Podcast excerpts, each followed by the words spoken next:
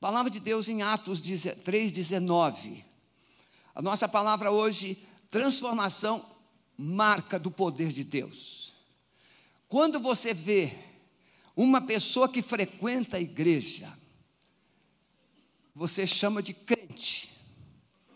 Mas quando você vê um crente cheio do Espírito Santo, um crente usado por Deus, um crente que tem facilidade de testemunhar, um crente que tem facilidade de ministrar sobre a sua vida, um crente que tem a ousadia para orar por você, para trazer uma palavra, aí você chama assim, é, esse aí é, é uma pessoa transformada. É, é essa distinção que eu quero. Então veja, crentes que aderiram à fé, crentes que gostam da igreja, crentes que podem até ser salvos, serem salvos, mas temos algo mais do que crentes membros, temos, queremos mais do que crentes que sejam apenas números no hall de membros, frequentadores. Nós sonhamos com uma igreja onde os crentes sejam canalizadores do poder, da autoridade, da graça de Deus. Sejam crentes de ousadia, sejam crentes que tenham autoridade para ministrar a palavra. Hoje, temos estatísticas que mostram jovens que estão indo para as universidades, em quatro meses, já estão questionando a Bíblia, estão questionando Jesus. O marxismo está impregnado nas faculdades.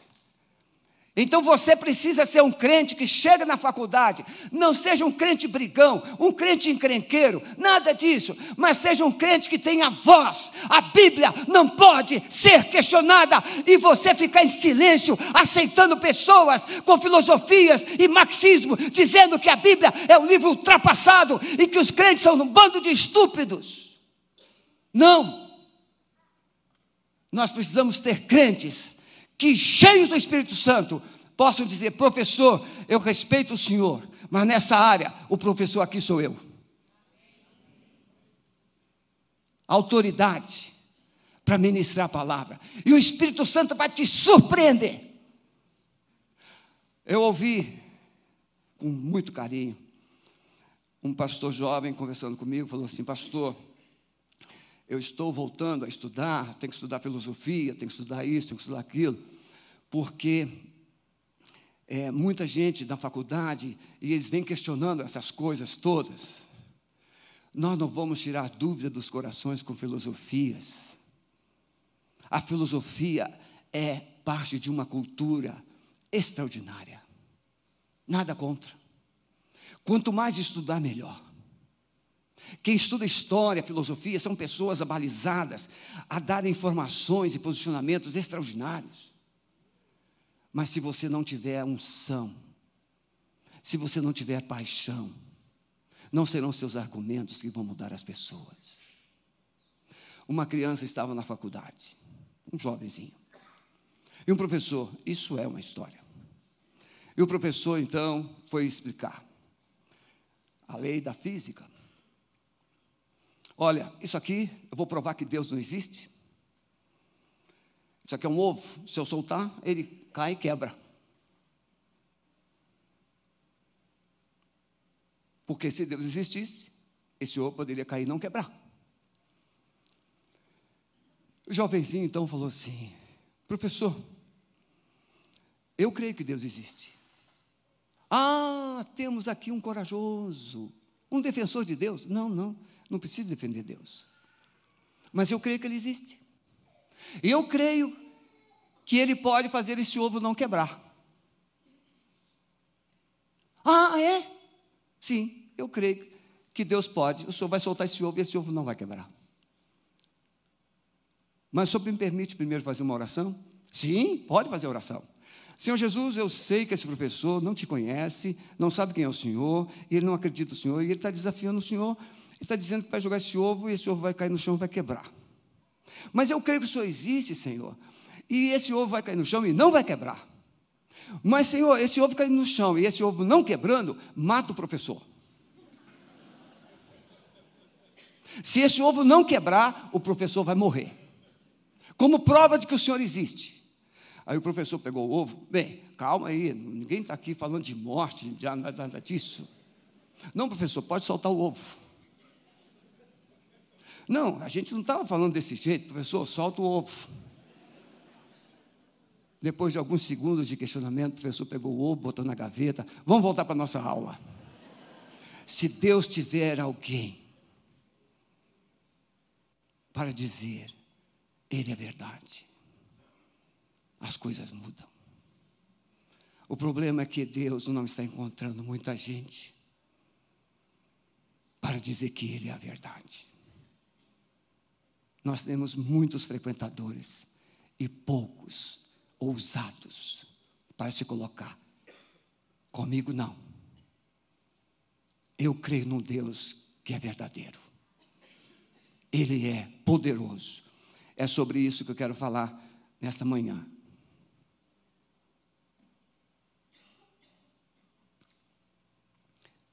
Arrependei-vos, pois, e convertei-vos, para que sejam apagados os vossos pecados, e venham assim os tempos do refrigério pela presença do Senhor. Após Jesus veio, ele ensinou os seus discípulos, três anos. Depois ele chamou os discípulos e disse: Olha, vocês, eu vou para Jerusalém, eu serei preso, julgado, condenado e serei morto, mas ao terceiro dia eu vou ressuscitar. Após a ressurreição, aqueles discípulos, naquele período da semana em que Jesus foi preso, condenado e crucificado, os discípulos todos se desviaram. Porque eles não tinham ainda uma unção verdadeira, eles não tinham ainda a presença do Espírito Santo de uma forma permanente. Eles receberam uma unção especial, pontual, como no passado, no Velho Testamento, para aquele contexto ali. Mas a unção verdadeira viria no Pentecoste. O Espírito Santo viria permanentemente no Pentecoste. Então, até ali, os discípulos eram frágeis, eles eram fracos, eram instáveis. E Jesus disse: Vocês vão permanecer em Jerusalém, até que do alto sejais revestidos de poder. E eles fizeram como Jesus havia mandado. Eles ficaram em Jerusalém. E o texto de Atos 2 diz que eles estavam sentados. Então não estavam ali de joelhos, clamando, nada disso. Eles estavam sentados, compartilhando a fé, compartilhando toda aquela caminhada. Eles estavam obedecendo a Jesus simplesmente. Se separaram de tudo, de todos, e ficaram ali mais ou menos uns dez dias, se esperando.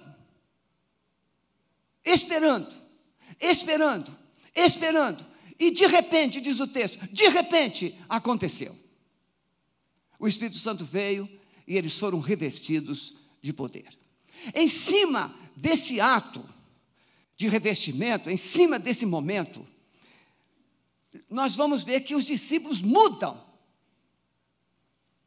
Há uma transformação, não daquilo que eles acreditavam, mas daquilo que eles eram. Entre o que nós acreditamos, pode não mudar, não mudar muito, mas o que nós somos leva-nos a atitudes diferentes. Porque nós verbalizamos muita fé, nós verbalizamos autoridade, nós verbalizamos conhecimento, nós verbalizamos poder, nós verbalizamos que Deus é todo-poderoso, verbalizamos, verbalizamos, verbalizamos tudo. Mas quando chega na hora da gente se posicionar, a gente recua. Por quê? Porque o que você fala ainda não é o que você é. A gente ainda é contador de histórias, mas Deus quer uma igreja que faça história. Uma igreja que seja canal de uma nova história. Então o texto de Atos 1, 4, 8 vai mostrar isso. Que Jesus fala que ele, João batizou com água. Ele, João chamou para o arrependimento e batizou com água para o arrependimento. Mas depois de João viria ele, Jesus, que os batizaria com o Espírito Santo e com fogo. Após o Pentecoste, irmãos, o Espírito Santo, o Espírito Santo foi derramado. E os discípulos iniciaram uma jornada de fé, testemunhando e anunciando a verdade de Jesus. Isso está em Atos 2, 36, 39. Quando Pedro, os discípulos são acusados de estarem embriagados. Hoje, quem é uma pessoa que revele ou que revela unção, autoridade poder do Espírito Santo, é sempre rotulada de alguma coisa. Naquele caso lá, eles foram rotulados de bêbados. Estão todos embriagados. E aí Pedro se levanta. O Pedro covardão, o Pedro falastrão, o Pedro que era instável, porque ele falava que daria a vida por Jesus, aí na primeira oportunidade que Jesus dava para ele dar a vida, ele fugia, ele se escondia por com medo. Agora Pedro é novo Pedro, é um outro Pedro, quando a, a, as pessoas vieram de desmoralizar as fé, a fé e os discípulos, Pedro se levanta e vai dizer, ah, vai dizer uma pinca de verdades e ele vai se posicionar. Irmãos, esses irmãos não estão bêbados. É apenas terceira hora do, do dia. São nove horas da manhã. Como é que eles vão estar bêbados? Ninguém fica bêbado nove horas da manhã, a não ser que tenha virado a noite. Aí sim. Mas não, eles não estão bêbados. E Pedro traz uma palavra, ele discorre a palavra, ele discorre o evangelho, ele traz a vida de Jesus, ele mostra quem era Jesus, quem foi Jesus, ele mostra a morte de Jesus, mas ele mostra a ressurreição de Jesus, e ele fala que Jesus havia prometido que após a sua ressurreição, o Espírito Santo viria. Ele diz: O que vocês estão vendo é a promessa do Pai. E eles começaram a dizer: Varões e irmãos, o que nós vamos fazer? O que faremos, varões e irmãos? E aí Pedro vai dizer para o povo que eles deveriam se arrepender. Eu quero que você preste atenção que diante de cada confronto, diante de cada palavra, diante de cada momento, o desafio é arrependimento. Para pessoas que estavam ouvindo a palavra os milagres de Jesus, os milagres dos apóstolos, os milagres da igreja não produzem arrependimento, eles são elementos fortalecedores da fé, eles canalizam a fé, mas a palavra canaliza a fé que faz a pessoa tomar uma atitude. A fé vem pelo ouvir, e ouvir a palavra de Deus. Então, em Atos 2, 36 e 39, disse-lhes Pedro: Arrependei-vos e cada um de vós seja batizado em nome de Jesus, porque essa palavra, ela é para vocês, e recebereis o dom do Espírito Santo. Então, essa mensagem, primeira mensagem que Pedro. Agora, irmãos, diante dessa mudança de Pedro, mudança de João, que estava junto com ele, mudança dos apóstolos, precisamos entender algumas coisas. Primeiro, Entender que a igreja orava pelo fato de sua liderança estar comprometida com a oração. Irmãos queridos, pense aí, quantos minutos você separa para orar por dia?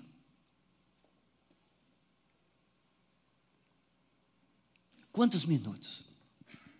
Papai e mamãe, os seus filhos têm visto vocês orarem?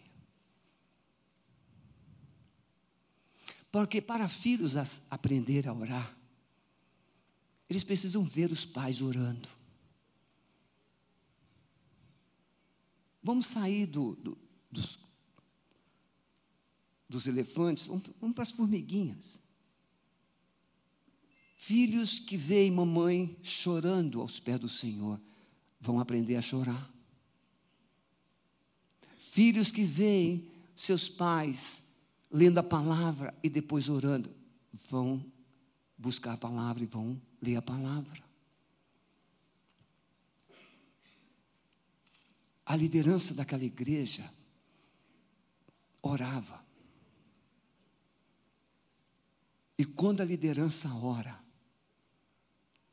a tendência é que a igreja comece a seguir o exemplo. Igreja Alameda a liderança dessa igreja ora? Eu quero resposta. A liderança dessa igreja ora? Sim. A liderança dessa igreja ensina sobre oração? Sim.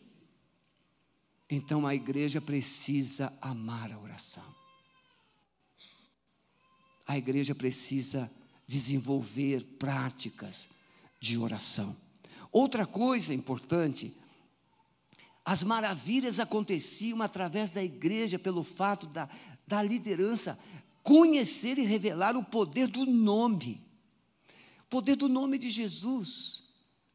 Irmãos, não é pregar uma mensagem que tenha muita informação, não, é pregar o nome, pregar o Evangelho, pregar o nome, que é sobre todo o nome. A igreja precisa resgatar a autoridade, o poder do nome de Jesus. Quem é esse nome? Quem dizem as pessoas que eu sou? perguntou Jesus. A igreja, a liderança precisa revelar o poder do nome de Jesus. Porque quando Pedro e João chegaram lá na porta do templo, é no nome desse, quando Pedro vai é, explicar essa mensagem a respeito da, da, da, manifestação do Espírito Santo, do derramamento do Espírito Santo, Pedro vai falar, é no nome dele é o nome de Jesus. O testemunho de vida da igreja impactou aquela comunidade, porque a liderança estava revestida de unção e poder do Espírito Santo. Até então, irmãos, era um, um grupo, um, um, uma multidão que seguia. Agora é, são doze que são seguidos. Depois 120, depois 70, depois 3 mil. Nesse dia, a igreja saiu de 120 para 3 mil pessoas. Porque a palavra agora estava nos lábios de alguém que tinha autoridade, nos lábios de alguém que tinha unção. E esse é o grande desafio: transformação, mas precisa revelar uma marca de Deus. Irmãos, com todo carinho, eu falo, isso aqui não é para ficar criticando nada, nada, nada, nada. Irmãos, crentes que ficam na igreja anos, dezenas de anos, argumentos, argumentos, argumentos, argumentos, sabem usar a Bíblia para polemizar, para isso, para aquilo, mas, irmãos, o conhecimento da palavra não é para polemizar. O conhecimento da palavra é para viver, o conhecimento da palavra é para abençoar, o conhecimento da palavra leva você a se humilhar, a descer, o conhecimento da palavra leva você a andar a segunda milha, a terceira milha, dez milhas, mas o conhecimento da palavra tem que mudar primeiro você que a prega. Não podemos desejar um mundo melhor se a minha vida não é melhor. Vidas esmulambadas, descaracterizadas. Tem pessoas que, só pelo fato de elas serem tão assim pragmáticas, no sentido de querer ensinar as pessoas, ninguém quer ser crente. Nós não vamos mudar o mundo criticando o mundo. Nós não vamos mudar o pisado, pessoa cheia de pis. Irmãos, com todo carinho, se chegar uma pessoa aqui com tatuagem do dedinho do pé até a orelha, como é que você, se sentar do seu lado, talvez você fique até com medo dele. Ih, chegou um cheio de demônios. Tente imaginar uma menina, um menino que chega e senta perto de você com piercing no ouvido, no beiço, na sobrancelha, pisse para tudo quanto é lugar. Como é que você reagiria do lado dessa pessoa? Crítica. Eu queria que você me apresentasse uma pessoa que tirou o piercing por causa de crítica.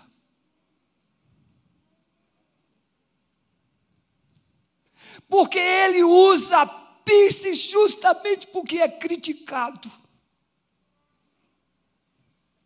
Ele está na contramão, ele é, ele está querendo colidir. Igreja que tem palavra não vive na crítica, ela vive com os braços abertos, porque o nosso Salvador ficou de braços abertos para todos.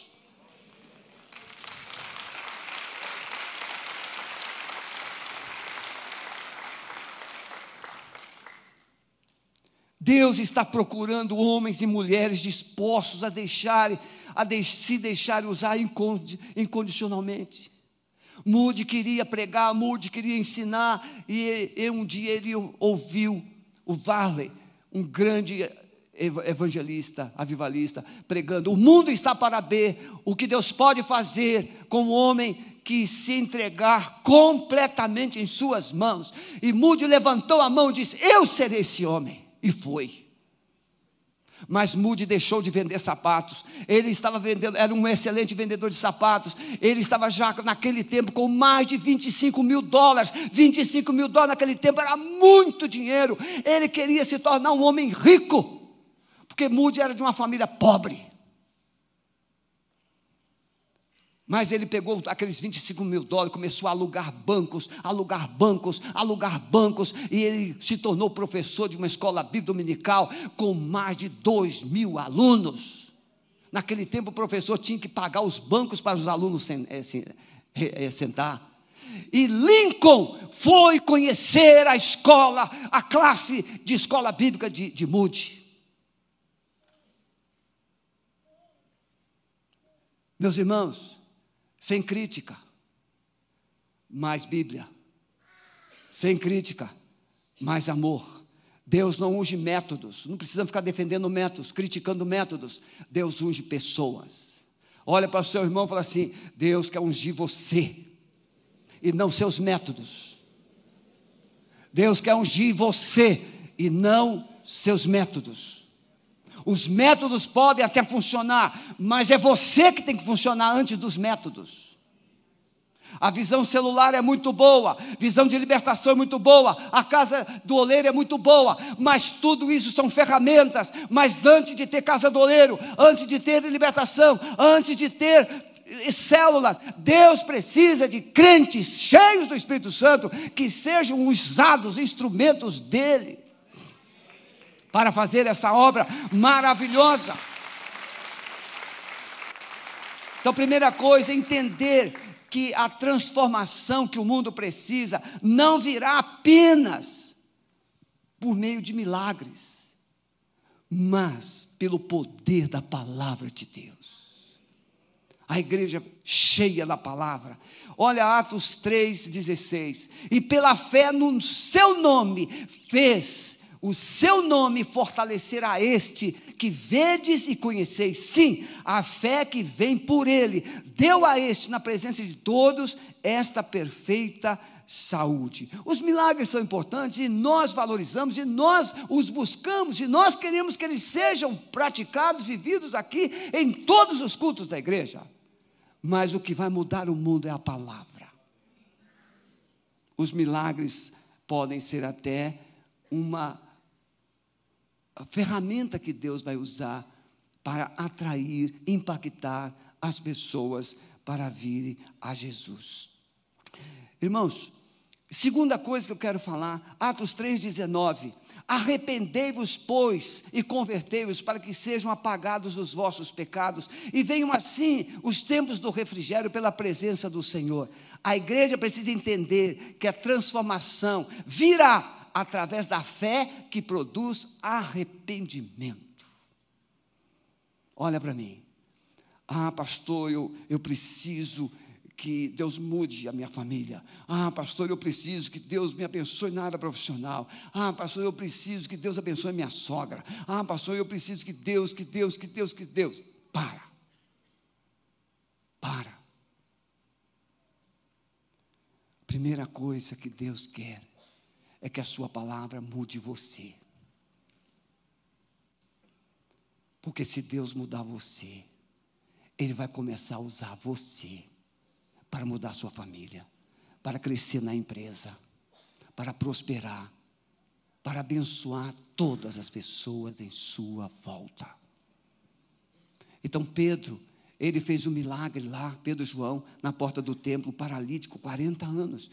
E as pessoas ficaram estupefatas, ficaram maravilhadas. E Pedro, em resposta a essa reação pública, Pedro assim: não, não foi, não fomos nós. Olha, irmãos, a reação da verdadeira igreja. Os milagres não devem promover pastores. Os milagres não são para promover igreja. Os milagres não é para promover ninguém aqui na terra. Os milagres é uma maneira que Deus tem para dizer às pessoas: Eu amo vocês. E Pedro vai dizer: Foi o nome dele. Foi o nome dele. É por causa do nome dele que esse hoje está em pé, está são diante de vocês. Irmãos, a vida religiosa pode até se satisfazer das bênçãos e dos milagres. A vida religiosa pode se satisfazer disso. Mas a vida religiosa vai continuar religiosa. A transformação não virá.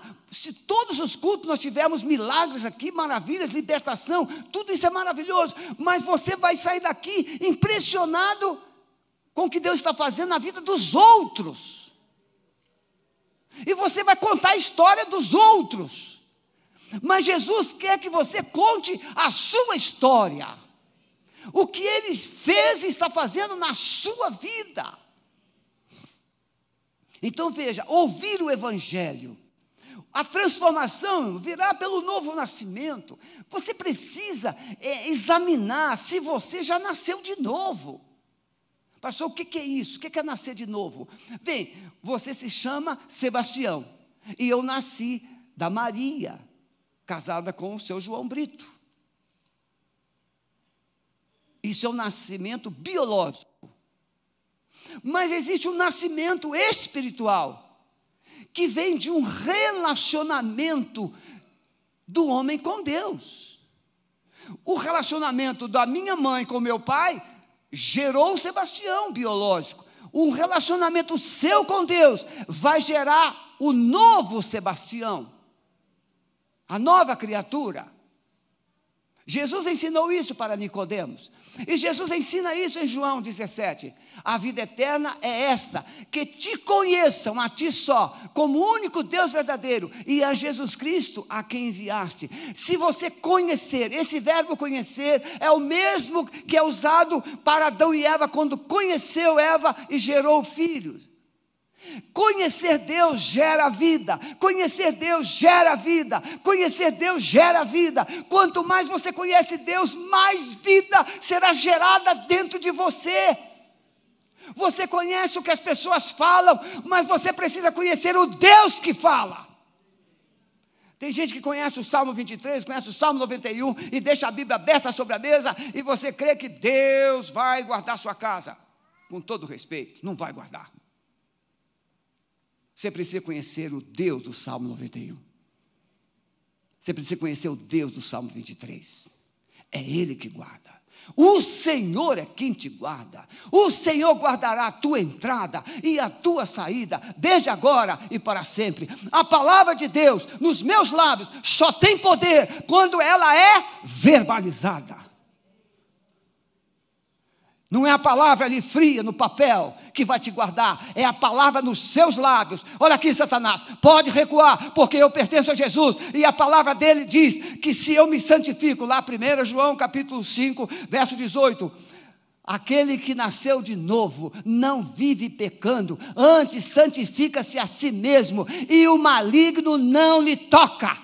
Ah, pastor, eu sou crente, então o diabo pode me, não pode me tocar. Calma, a Bíblia diz que o diabo não toca, não é em crente. A Bíblia diz que o diabo não toca, é quem nasceu de novo. E aquele que nasceu de novo para de viver pecando. E quem para de viver pecando, o Senhor Jesus coloca a mão sobre ele e diz: Aqui você não toca.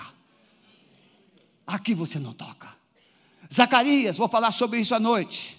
Zacarias diz: que aquele que toca num filho de Deus está tocando na menina dos olhos de Deus.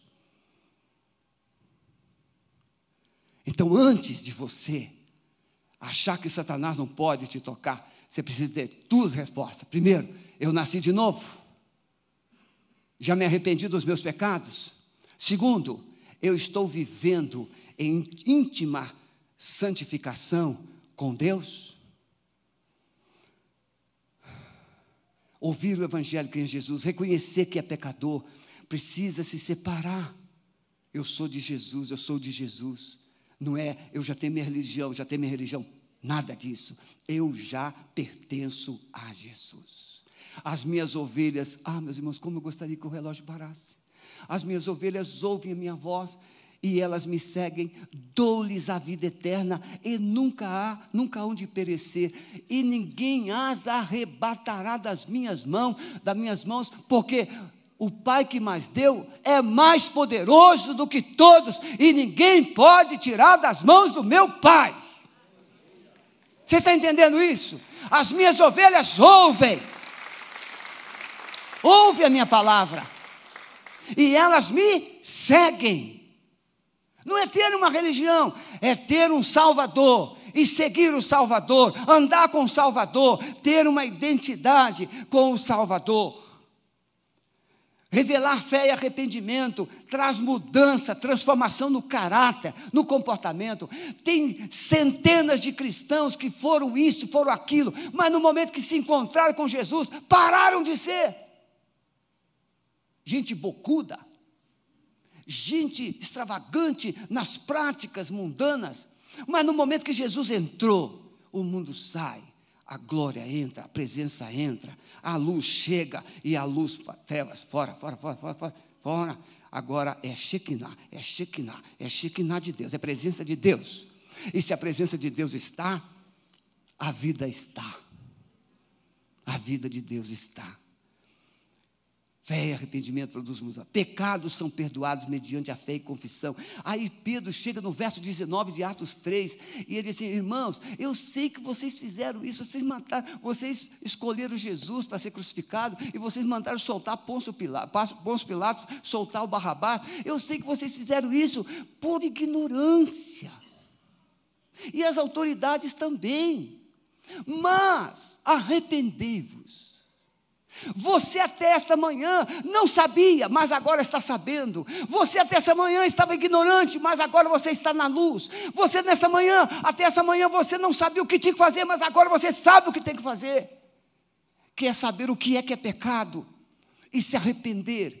E arrependimento é deixar, é mudar e aí Pedro diz assim: arrependei-vos e convertei-vos, para que sejam apagados os vossos pecados e venham assim os tempos do refrigério pela presença do Senhor. Aonde havia confusão, agora há paz, refrigério. Aonde havia tristeza, agora tem alegria, refrigério. Aonde tinha desesperança, agora tem esperança, refrigério. Aonde tinha incerteza, agora tem certeza. Hoje mesmo você estará comigo no paraíso, certeza de vida eterna, refrigério. A presença de Jesus traz refrigério. Baixe a sua cabeça, por favor. Meu tempo acabou.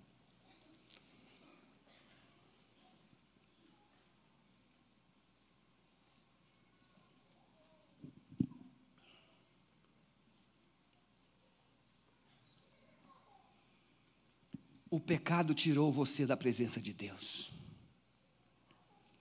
O pecado tirou Adão e Eva da presença de Deus. Mas o arrependimento e a fé pode levar você de volta para a presença de Deus. Arrependimento e fé torna você propriedade de Deus através do perdão de Jesus. O perdão de Jesus te reconduz ao jardim de Deus, presença de Deus. Nesta manhã, nós vamos participar da ceia. E a ceia é um memorial que traduz a morte, a ressurreição de Jesus. Você entende que ainda está precisando se arrepender e confessar a Jesus como seu Senhor, como seu Salvador. Você tem feito coisas por ignorância, você não sabia, não tinha conhecimento. Mas hoje o Espírito Santo está dizendo: você precisa se aproximar de mim, você precisa se aproximar do Pai. Se você nesta manhã entende que ainda precisa se arrepender para se aproximar de Deus, levante a sua mãozinha onde você está, eu quero orar por você. Lá na galeria. Amém. Pode baixar as mãos. Pode baixar. Se alguém aqui está afastado, por motivos vários, mas precisa de reconciliação com Deus. Levante a sua mãozinha. Nome de Jesus. Deus abençoe. Deus abençoe. Amado Espírito Santo, nós queremos uma igreja que o Senhor quer. Crentes transformados para transformar. Crentes apaixonados para amar. Crentes cheios da tua presença para te levar àqueles que estão longe de ti. Nos ajude a sermos esta igreja. Amado Espírito Santo, visite aqui cada coração. Quebra os medos, timidez, religiosidade. Senhor, como é que nós vamos agradar o Senhor com as nossas conveniências?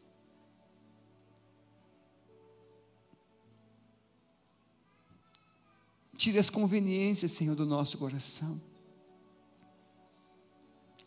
Deixamos de exercer a autoridade do Senhor, porque as circunstâncias são convenientes a fazer de conta que está tudo bem, Senhor, que está tudo bem. Amado Espírito Santo, traz a tua luz sobre a tua igreja. Assim como o Senhor produziu arrependimento naquela multidão de Pentecostes, traz arrependimento em nós, para que a nossa vida seja moldada, para que a tua glória também seja vista em nós. Queremos ser uma igreja transformada, para que as marcas da tua presença elas sejam nítidas, visíveis, para impactar o mundo. Pedimos, crendo que o Senhor está fazendo isso em nome de Jesus. Amém. Vou chamar os pastores, os diáconos para tomarem seus lugares aqui.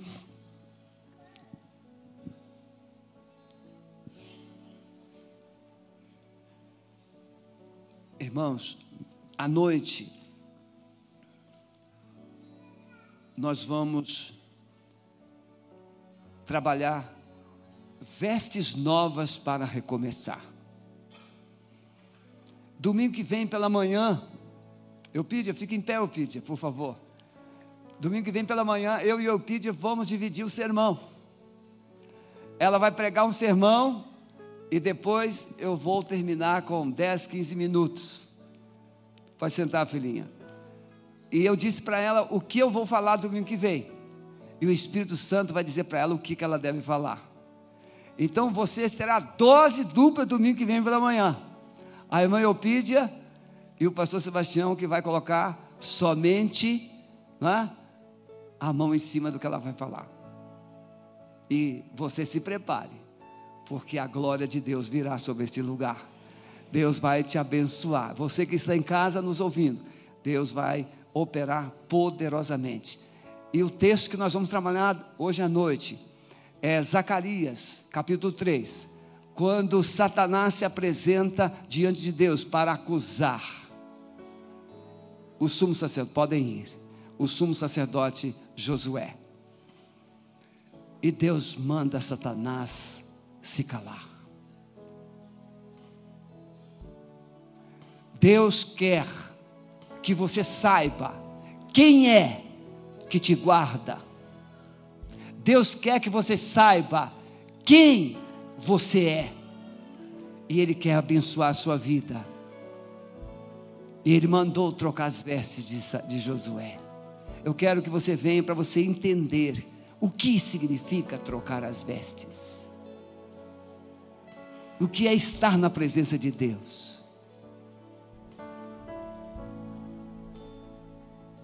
Transformação através da troca de vestes. A ceia do Senhor é um convite para estar à mesa. A mesa para o hebreu era um ambiente, um momento sumamente santo e especial. Era um momento sagrado. Eu quero aproveitar aqui, meus irmãos, esse momento em que você está recebendo os elementos, que a ceia, esses elementos, não vão melhorar você. Da mesma forma que muitas vezes o que você come em casa não produz saúde em você, porque você come errado. Eu mesmo tenho que me esforçar muito para mastigar direito.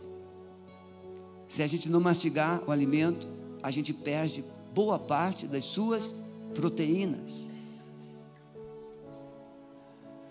Se você não mastigar, e aí mastigar aqui, ruminar significa, se você não refletir o que você está fazendo agora, não vai ajudar nada.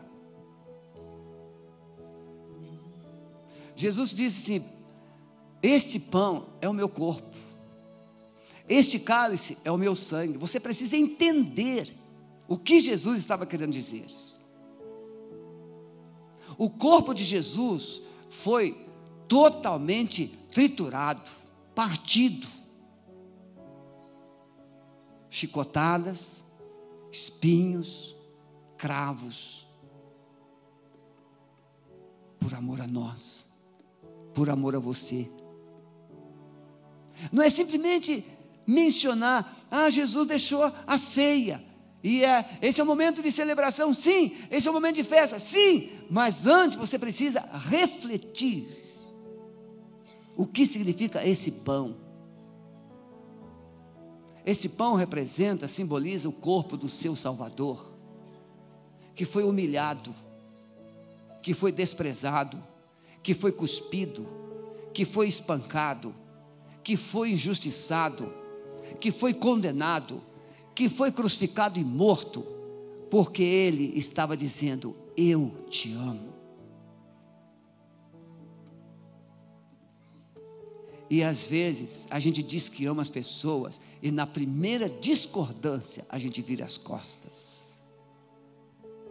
A gente diz que ama a igreja, e na primeira crise a gente vira as costas. A gente diz que ama a família, e na primeira crise a gente sai de casa. Não, o nosso Salvador, ele disse: Esse pão é o meu corpo, que sofreu muito, mas não abriu mão de você. Então, quando você estiver comendo esse pão, pense, lembre do preço que eu paguei para que você pudesse ser salvo. O preço que eu paguei para você experimentar a salvação, a vida eterna. E o sangue, o sangue, o vinho simboliza o sangue que ele derramou. A Bíblia diz: sem derramamento de sangue não há purificação de pecados. Ou seja, o pecado, salário do pecado é a morte mas o dom de Deus é vida eterna por Cristo Jesus. Ou seja, alguém teria que morrer por causa do meu e do seu pecado. Mas aí Deus olhou na terra e não havia um justo sequer. O Romanos 3:10. Deus olhou para a terra, não encontrou um justo. Isaías 50 e 9, diz que Deus olhou e ficou maravilhado, espantado, que ele não achou um justo sequer. Pelo que o seu próprio braço precisou trazer a salvação. Então, quando Deus olhou e não viu nenhum justo, ele disse: Meu filho, você tem que ir. E aí vem a encarnação.